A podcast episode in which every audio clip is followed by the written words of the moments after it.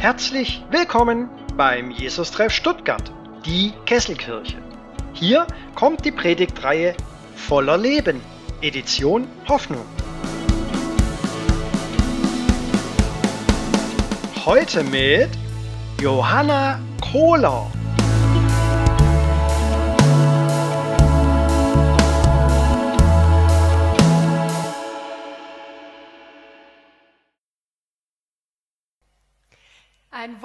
Guten Morgen auch von mir. Ich habe mich total auf den Gottesdienst gefreut und darf heute zu euch predigen. Ich stelle immer wieder fest, wie sehr letztendlich unser Gottesbild unser Leben bestimmt und beeinflusst. Je nachdem, was wir über Gott und sein Wesen glauben, je nachdem, was wir von Jesus halten, hat unser Christsein entweder einen anstrengenden oder einfach belanglosen, langweiligen Charakter oder aber unser Glaube an Jesus ist für uns inspirierend und alltagsnah. Ich weiß nicht, wie ihr so christlich sozialisiert wurdet, aber aus vielen Gesprächen ähm, habe ich noch so im Ohr, dass einige von uns von so einem dichotomen Welt- und Gottesbild geprägt worden sind oben und unten, geistlich und nicht geistlich, weltlich und christlich, heilig und unheilig, Himmel und Erde. Hier ist Gott und da sind wir. Und dazwischen irgendwie so ein unsichtbarer Graben. Gott hat in unserer Vorstellung oft unglaublich wenig mit unserem echten Leben zu tun mit Spargel kochen, Freunde treffen, Vater werden, sich das erste Mal verlieben, einen neuen Job finden, einen Elefanten in freier Wildbahn sehen und so weiter. Wisst ihr, was ich meine? Man lebt die Woche so vor sich hin und dann irgendwann am Samstag ähm, denkt man, oh, jetzt wäre es irgendwie mal wieder Zeit, was Geistliches zu tun, geistlich zu sein. Ähm, und dann macht man Lobpreis oder liest was in der Bibel. Und manchmal fühlt sich das dann irgendwie künstlich an, so weit weg von unserem eigentlichen Leben. So weit weg von dem, was unseren Alltag von Montag bis Freitag ausmacht. Arbeiten, lieben, spazieren gehen, diskutieren, wickeln, zoomen, Freunde besuchen, wir sagen oft Vater im Himmel, aber wenn Gott hier ist und wir da unten, dann gibt es irgendwie so viel Distanz zwischen uns. Der heutige Predigttext, ich habe mich total gefreut, dass ich den bekommen habe, ähm, der ist nämlich wirklich spannend und der gibt uns zu diesem Bild von Gott da und wir da ein paar richtig krasse Gegenthesen. Paulus schreibt an die Gemeinde in Kolossä, weil die durch das Aufkommen von Irrlehren bedroht waren. Diese Lehren traten mit dem Anspruch auf, Philosophie zu sein, stellten aber in Wirklichkeit so eine ganz komische, eigentümliche Mischung aus äh, jüdischen und heidnischen Elementen und Religiosität dar. In dem, Im Zentrum stand die Auffassung, dass die Christen sich durch Beschneidung, Einhalten von heiligen Tagen, Enthaltsamkeit gegenüber Speisen und noch so anderem asketischen Zeugs, ähm, demütig den Weltelementen, also Feuer, Wasser und so weiter, unterordnen müssen, weil die immer noch die Herrschaft über die Welt haben und so den Lauf der Welt bestimmen. Und nur wenn man sich diesen Weltelementen durch Askese unterordnet, so war die Vorstellung, kommt man in die obere Welt, in der Jesus herrscht. Die Überzeugung der Menschen war also, es gibt ein Oben und Unten. In der oberen himmlischen Welt ist Christus und in der unteren Welt sind wir. Um zur himmlischen Welt, also zu Jesus zu gelangen, musste einiges getan werden. Und ähm, das war auch noch ein Punkt, von dem äh, die Gemeinde irgendwie dachte, dass das ähm, wahr ist, nämlich dass diese Welt, dieser, diese Erde eigentlich nur ein Ort der Anfechtung, der Ablenkung ist. und der Feindschaft und dass die Christen sich so weit wie möglich von allem Irdischen distanzieren müssen. Ethisch, spirituell, rituell und so weiter.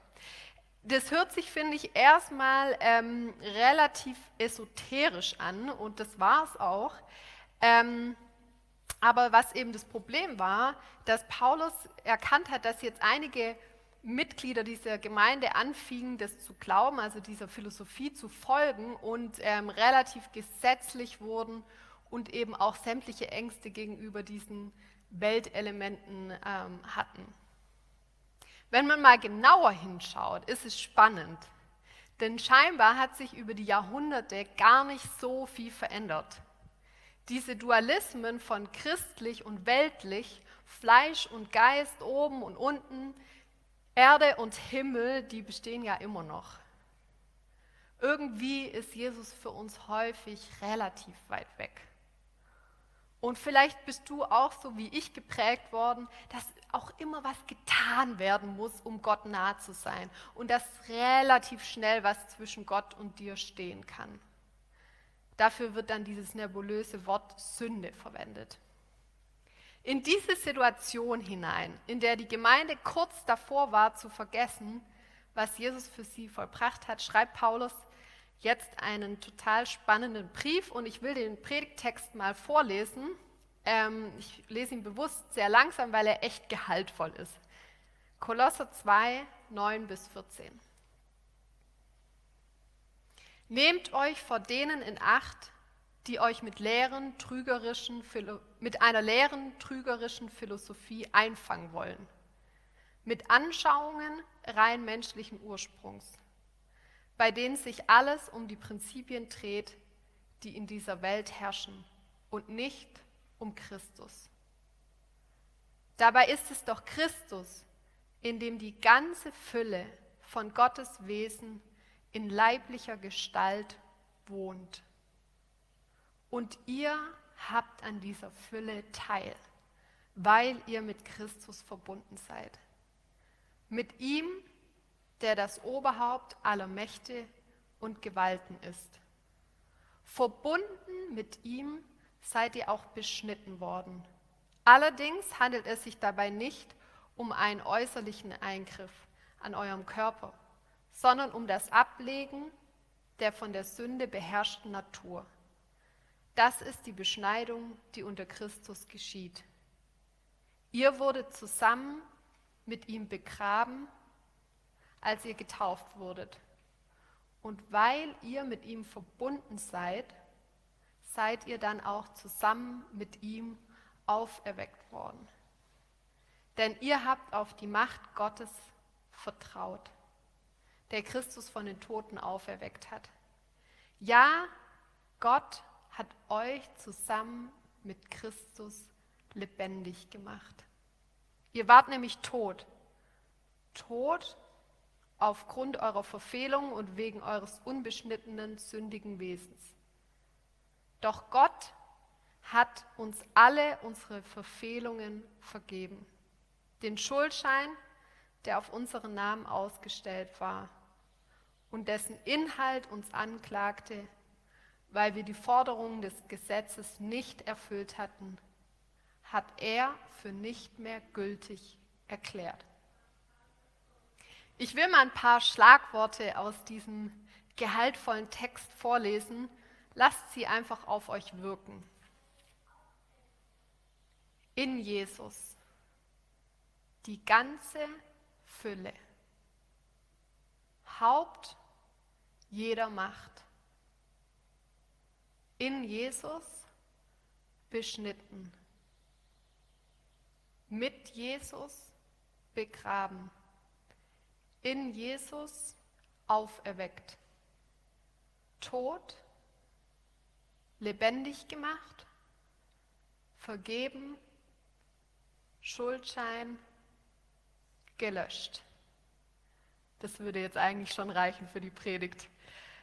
Ich finde, wenn man diese Substantive und Verben einfach mal nacheinander liest, dann bekommt man schon so einen Eindruck davon, dass Paulus hier so eine unglaubliche Transformationsbewegung beschreibt, die wir Menschen, ja die ganze Erde durch Jesus und in Jesus erlebt hat. Schauen wir uns das mal ein bisschen genauer an. Im ersten Vers heißt es, denn in Jesus wohnt die ganze Fülle der Gottheit leibhaftig. Oder in der Hoffnung für alle Übersetzungen, nur in Christus ist Gott wirklich zu finden, denn in ihm lebt er in seiner ganzen Fülle. Die Gemeinde, an die Paulus schreibt, war ja kurz davor, Jesus als den Sohn Gottes klein zu machen. Für sie war nicht mehr Jesus im Zentrum, sondern eben diese Naturgewalten. Kennt ihr das? Dass Jesus manchmal völlig aus unserem Fokus gerät, er einem irgendwie gar nicht so viel bedeutet, weil man vergisst oder überhaupt noch nie so richtig gecheckt hat, was es eigentlich mit ihm auf sich hat. Und Paulus erinnert genau in diese Situation hinein die Gemeinde daran, dass in diesem ganz vergänglichen menschlichen Leib Jesu Gott in seiner Fülle, Gott ganz gegenwärtig und anwesend war. Was bedeutet es jetzt aber, dass in Jesus die Fülle Gottes wohnt? Ich weiß nicht, wie es dir geht, aber wenn ich Jesus vor Augen habe, dann habe ich meistens nur ihn selbst vor Augen, also Jesus als eine Person. Aber eigentlich sollten wir immer gleich an drei denken. Jesus war ja von Anfang an mit dem Vater und dem Heiligen Geist zusammen. Die haben ja die Erde zu dritt gemacht, das steht so schön im Johannesevangelium. Vater, Sohn und Geist sind von Anfang an aufs engste miteinander verbunden, quasi unzertrennlich. Ich muss mir das immer wieder neu bewusst machen. Gott selbst ist pure Gemeinschaft. Vater, Sohn und Heiliger Geist sind zusammen schöpferisch kreativ, ja, die besprechen sich, die lachen zusammen, die lieben sich, die wertschätzen sich. Wir lesen davon ganz viel in den Evangelien, wie Jesus wirklich die ganze Zeit im Kontakt mit seinem Vater und dem Heiligen Geist ist. Was bedeutet das jetzt für die Menschwerdung Jesu? Jesus kommt auf die Erde, aber er kommt nicht allein. Er bringt die Trinität mit. Er bringt seine Beziehung mit dem Vater und dem Heiligen Geist auf diese Welt. Der systematische Theologe Baxter Krüger beschreibt es so und ich fand es ähm, so schön, dass ich euch das vorlesen muss. Es geht nicht um Isolation oder Selbstzentriertheit. Es dreht sich alles um Gemeinschaft. Und Gemeinschaft bedeutet, dass Gott nicht ein einsames, trauriges und depressives Wesen ist. Da Vater, Sohn und Heiliger Geist in Gemeinschaft leben, ist Gott für alle Ewigkeit durch und durch glücklich. Vater, Sohn und Heiliger Geist leben in Gespräch, in einer Beziehung des frei fließenden Zusammenseins, des Teilens und der Freude ein großer Tanz geteilten Lebens, das voll und reich ist, leidenschaftlich, kreativ und gut und wunderschön. Auf Englisch hört sich das noch etwas poetischer an. Ich zitiere hier mal nur den Einsatz. A fellowship of free flowing togetherness and sharing and delight. A great dance of shared life that is full and rich and passionate, creative and good and beautiful. Haben wir dieses Bild von Gott vor Augen, wenn wir an ihn denken? Diese Fülle. Jesus hatte, als er auf die Welt kam, seine gute Beziehung zum Vater und zum Heiligen Geist im Gepäck, einfach mit hierher gebracht. Schön für Jesus. Aber was hat es mit uns zu tun? Es heißt weiter im Text, und ihr habt an dieser Fülle teil, weil ihr mit Christus verbunden seid. Verbunden, eng, verwachsen, nah, dicht. Was bedeutet es, mit Christus verbunden zu sein? Paulus, der ist ja wirklich der Meister darin, immer so abstrakte Dinge rauszuhauen.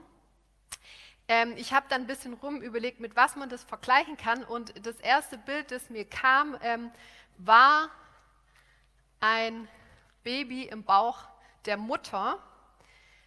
Ähm, es ist ja so, wenn die Mutter Spargel isst, ist das Baby Spargel.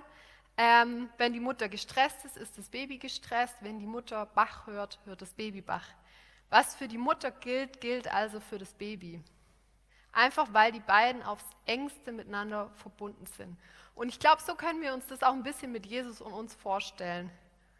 Was für Jesus gilt, gilt auch für uns. Mit Christus verbunden zu sein, heißt nach Paulus, mit ihm beschnitten zu sein, mit ihm begraben und getauft zu sein und mit ihm auferweckt zu sein. Wieder Begriffe, mit denen ich zumindest jetzt nicht so viel anfangen kann. Das berührt mich jetzt erstmal nicht so arg. Ähm, deswegen muss man da, glaube ich, noch mehr in die Tiefe gehen, um zu checken, was da eigentlich passiert ist. Die Bibel beschreibt, dass die Menschen zunächst in so einer wirklich perfekten und innigen Gemeinschaft mit Gott, also Vater, Sohn, Heiliger Geist, gelebt haben. Und dass der Mensch sich irgendwann entschieden hat, da rauszutreten und für sich selbst isoliert zu leben. Der Mensch ist also in Distanz gegangen zu Gott. Das finde ich echt auch mal wichtig zu betonen. Der Mensch hat die Distanz geschaffen zwischen Gott und ihm und nicht andersrum. Er ist aus der Beziehung rausgetreten. Und das nennt die Bibel Sünde. Ich fand es nochmal ganz spannend äh, nachzulesen, was Sünde eigentlich bedeutet, weil ich die mit diesem Wort überhaupt nichts anfangen kann und eher genervt bin, immer Sünde, Sünde. Äh, aber das Interessante ist, im hebräischen Denken ist Sünde ein Beziehungsbegriff. Und es meint das Gestörtsein der Beziehung des Menschen zu Gott. Dieser Zustand, dass der Mensch Gott dem Rücken gekehrt hat, beschreibt Paulus als Sünde bzw. Tod. Warum? Weil der Mensch nicht mehr in Verbindung war mit seinem Schöpfer, mit seinem Lebensspender, mit dem Gott, der ihm Identität und Sinn gibt. Ich stelle mir das ein bisschen vor wie so eine Pflanze, die auf einmal nicht mehr im Licht ist und nicht mehr gegossen wird und dann eben eingeht. Ich habe damals mein FSJ ähm, in einem Strafvollzug in freien Form gemacht. Das kann man sich ein bisschen wie so ein Bauernhof vorstellen, wo Jugendliche Straftäter ihre Haftzeit absitzen konnten. Und da ist immer wieder was passiert, was mich total traurig gemacht hat. Und was wir, glaube ich, ganz gut mit diesem Zustand ähm, der Sünde vergleichen können. Und zwar gab es da Jugendliche, die saßen schon ein paar Monate im Knast und kam dann in dieses Projekt. Und in dem Projekt gab es Familien, die eben zusammen mit den ähm, Knastis gewohnt haben. Und es war echt ein, ein, schönes Zusammensein oft. Ähm, und man hat förmlich gemerkt, wie manche Jugendliche einfach das nicht ausgehalten haben, diese viele Freundlichkeit und Liebe und ähm, diesen anderen Umgang. Und dann haben die sich tatsächlich, also nochmal kurz, das, das, war ein bisschen so, wie aus, äh, als kämen die aus so einer Höhle, also dem Knast, und kämen dann nicht mit dem Licht klar. Und ähm, so haben sich echt immer wieder Jugendliche dann entschieden, freiwillig zurück in den Knast, in ihre Einzelzelle zu gehen. Ich, ich konnte es immer gar nicht fassen, wie man da freiwillig zurück will. Und das hat mir auch irgendwie immer fast das Herz gebrochen. Ich glaube, so kann man sich ein bisschen diesen Zustand vorstellen, in den Jesus hineinkommt. Nicht Gott hat ein Problem mit den Menschen, sondern die Menschen mit Gott. Die kommen da irgendwie aus ihrer Zelle, aus ihrer Dunkelheit nicht mehr raus. Die sind so verstrickt in ihre Schuld und Schuld löst ja auch Scham aus. Das war bei den Jungs da auch so, dass die sich dann geschämt haben über ihre Vergangenheit und einfach, ach, zurück in ihren Knast wollten wo niemand sie sieht. Was macht Gott mit dieser angeknacksten Beziehung zwischen den Menschen und ihm? Ich finde es so berührend, wenn man sich das mal wirklich bewusst macht, dass Gott sich entscheidet in diesem Zustand der Isolation und in all das, was diese Abgeschottetheit von Gott mit sich gebracht hat, nämlich Einsamkeit, Selbstsucht, Ängste, Eifersucht, Selbstzweifel und so weiter, dass er sich entscheidet, da mitten hineinzukommen. Christus läuft in unseren Schuhen. Er verbindet sich mit der Menschheit. Und mit ihm wurde die Menschheit beschnitten, getauft, begraben und letztendlich zum Leben auferweckt. Nochmal kurz zu diesen Begriffen, was da an uns vollbracht wurde in Christus. Beschneiden, durchschneiden, abtrennen, zwei Teile.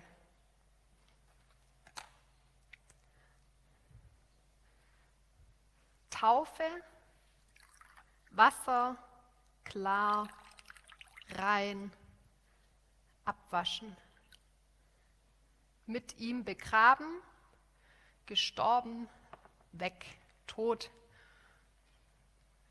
Was wird da eigentlich abgetrennt, abgeschnitten, abgewaschen? Was stirbt da eigentlich? Das hört sich irgendwie erstmal relativ brutal an, was da der Menschheit mit Christus passiert. Aber eigentlich ist es wunderschön und wir müssen uns einfach bewusst machen, das war alles ein Akt der Liebe. Weggewaschen wurde das, was unsere Beziehungen mit anderen Menschen kaputt macht. Unser Egoismus, unser Stolz und so weiter. Der Schuldschein, den dadurch andere Menschen oder vielleicht sogar wir selber auf uns ausgestellt haben, der wurde in Jesus gelöscht. Gelöscht und vergeben, vergeben und vergessen. Abgewaschen und von uns weggenommen und abgetrennt wurde all das, was uns in die Isolation geführt hat. Unser Streben nach Kontrolle und Macht. Jesus hat quasi die Menschheit aus ihrer Höhle, aus ihrer Zelle befreit und rausgeholt und zurück zum Vater geführt. Christus hat die Erde, die Menschheit zurück nach Hause gebracht. Er hat uns in unserer Beziehungslosigkeit abgeholt und eben mitgenommen an diesen Ort, an dem es uns Menschen gut geht, an dem die Menschheit lebendig wird, aufblüht. Und dieser Ort ist die Gemeinschaft der Trinität. Was heißt es jetzt, an dieser Fülle teilzuhaben, mit Jesus lebendig gemacht zu sein? Wer wirklich liebt, der fließt über davon. Und so geht es eben auch Gott. Er will diese Beziehung mit uns teilen. Und deswegen integriert er uns, nimmt er uns auf in diese liebevolle Gemeinschaft der drei. Die drei haben ihre Beziehung für dich geöffnet dich mit reingenommen in ihren Inner Circle, in den großen Tanz der Liebe, wie es einige Mystiker nennen. Ich stelle mir das irgendwie ein bisschen so vor.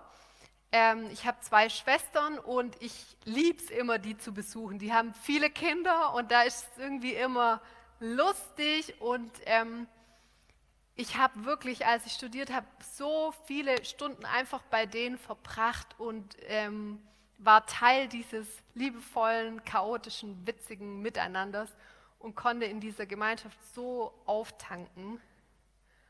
Oder ähm, jetzt gerade habe ich auch total coole Vermieter, die wirklich ihr Leben so richtig mit mir teilen und ihre Familie für mich geöffnet haben. Immer wenn die Kuchen backen, stellen die mir ein Stück hin oder ähm, ich darf ihren Garten mit benutzen und so weiter. Und ich merke richtig, wie schön es ist, wie gut es tut, wenn jemand seine Familie für dich öffnet.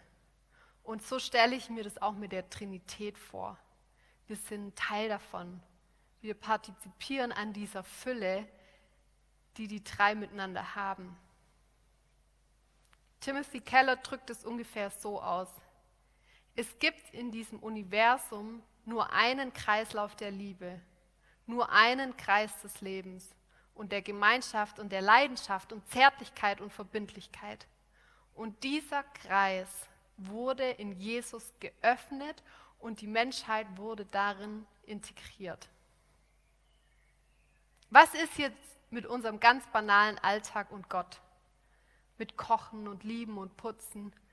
Was passiert mit diesem Dualismus von geistlich und weltlich, göttlich und menschlich? Ich muss hier nochmal Baxter Krüger empfehlen. Ich kann euch übrigens ja dieses Buch von ihm über The Great Dance nur äh, empfehlen. Ich finde, der beschreibt es so schön und es lässt sich nicht, nicht gut auf Deutsch übersetzen, deswegen lese ich es einfach auf Englisch. There is nothing ordinary about you and your life at all. You and your life are the living expression of the glory and joy and beauty and love, the great dance of the Father, Son, and Spirit. From cooking supper and managing a hardware store and painting houses to friendship and laughter and music. It is all the way the dance of the Trinity is being played out in us. Unser Alltag ist der Ort, an dem sich der große Tanz der Trinität verwirklicht. Was für eine andere Perspektive auf unser ganz normales Leben. Deine Gastfreundschaft will ich dir heute zusprechen, entspringt der Gastfreundschaft der Trinität. Deine Liebe für die Natur ist inspiriert durch die Liebe der Trinität für die Schöpfung. Und stell dir vor, sogar dein Humor hat seinen Ursprung in der Dreieinigkeit. Mich flasht diese Perspektive total. Jetzt habe ich zum Ende noch eine Frage, die mir bei solchen Texten irgendwie immer kommt. Paulus beschreibt hier ja, dass die Erde im totalen Frieden mit Gott ist, dass die Menschen nichts mehr machen müssen und dass die Menschen auf dieser Erde schon ganz viel Fülle erleben können und sich nicht irgendwie an irgendwelche Gesetzlichkeiten und Co. halten müssen, um Gott nahe zu sein. Warum aber, wenn Jesus uns beziehungs- und gemeinschaftsfähig gemacht hat, wie wir vorhin gehört haben, warum, wenn er uns integriert hat in die Trinität, in diese liebevolle Gemeinschaft, warum verhalten wir uns dann oft immer noch so egoistisch und nicht beziehungsförderlich. Für mich ist die einzige Antwort darauf, dass wir eben in dieser Spannung leben zwischen es ist vollbracht und es ist ein Prozess. Die Realität ist, dass wir Menschen bereits aufgenommen wurden, sind an diesen Ort, wo diese perfekte Beziehung herrscht. Und die Realität ist auch, dass wir das manchmal vergessen und völlig an dieser Tatsache vorbeileben und auch die Auswirkungen davon gar nicht spüren. Vielleicht ist das Ablegen des alten Menschen und das Lebendigwerden eben auch ein Prozess. Und ich glaube, dass wir uns immer wieder ganz aktiv daran erinnern müssen, dass unser Alltag in diese lebensspendende Gemeinschaft Gottes eingebettet ist. Wie kann das gehen? Ich will euch ein, eine Idee mitgeben oder ja, was, wie ich das versuche umzusetzen, so eine kleine Erinnerungsstütze. Und zwar setze ich mich jeden Morgen ganz bewusst zehn Minuten in die Gemeinschaft der Dreien. Mal die Augen schließen, den Kopf anlehnen und erzählen oder einfach nur genießen, dass da drei sind, die sich lieben und die es lieben, ihre Gemeinschaft noch mit ganz vielen anderen zu teilen. Und ich stelle mir das dann richtig so bildlich vor, wie, wie die drei da sitzen und ich komme dazu und da herrscht gute Stimmung, die sind glücklich, da gibt es Frieden, äh, da wird gelacht und ich darf einfach wie bei meinen Schwestern dabei sein und auftanken. Und Leute, das ist so eine Quelle, auf die wir zugreifen dürfen. In dieser Gemeinschaft können wir so inspiriert werden mit Hoffnung und eben all dem, was wir brauchen. Und setzt euch da ganz bewusst rein, übt, übt es ein, weil man vergisst es so schnell. Und ähm, ich habe mir angewöhnt, immer mal wieder wenn ich irgendwie voll die gute Zeit mit Freunden habe und ähm, einfach glücklich bin, dass ich mir dann bewusst mache, oh, was ich hier gerade erlebe, diese Fülle an Freundschaft und an, an Liebe, das fließt aus der Trinität heraus. Ich habe gerade Teil daran. Probiert's aus. Mein Alltag hat es wirklich verändert. Amen.